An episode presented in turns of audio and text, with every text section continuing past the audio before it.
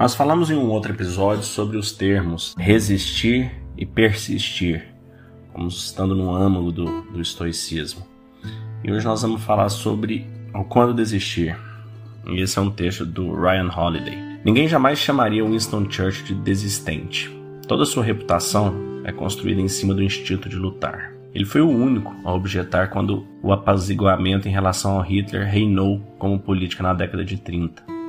Ele foi forte o suficiente para inspirar o povo britânico a resistir ao bombardeio nazista e a uma potencial invasão, e resistiu sozinho até que os Estados Unidos resolveu entrar na guerra. Seu lema pessoal era KBO, em inglês Keep Buggering On, ou continue persistindo. Você pode até ter ouvido a primeira parte do seu famoso discurso que ele deu aos meninos da Harrow School que ele frequentou quando criança. Nunca desista, nunca, nunca, nunca, em nada grande ou pequeno. Persista sempre.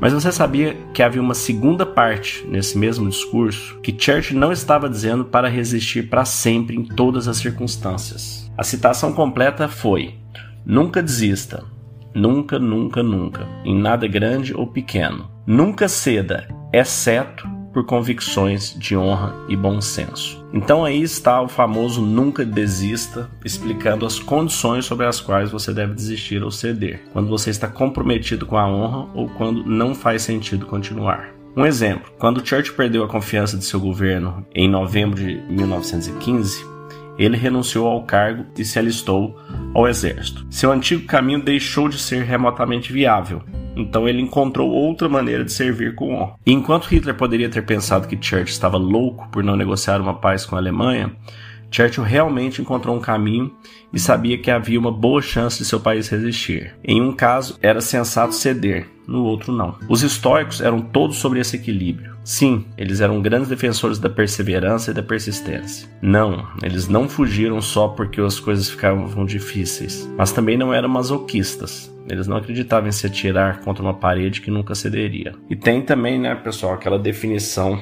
de insanidade fazer a mesma coisa repetidamente esperando um resultado diferente. Isso não é jeito de viver. É importante ser duro, é bom ser nobre, apegar-se a algo que é louvável, mas não se essa inflexibilidade vier à custa de outras soluções viáveis ou se tornar seu próprio vício. Lembre-se disso hoje.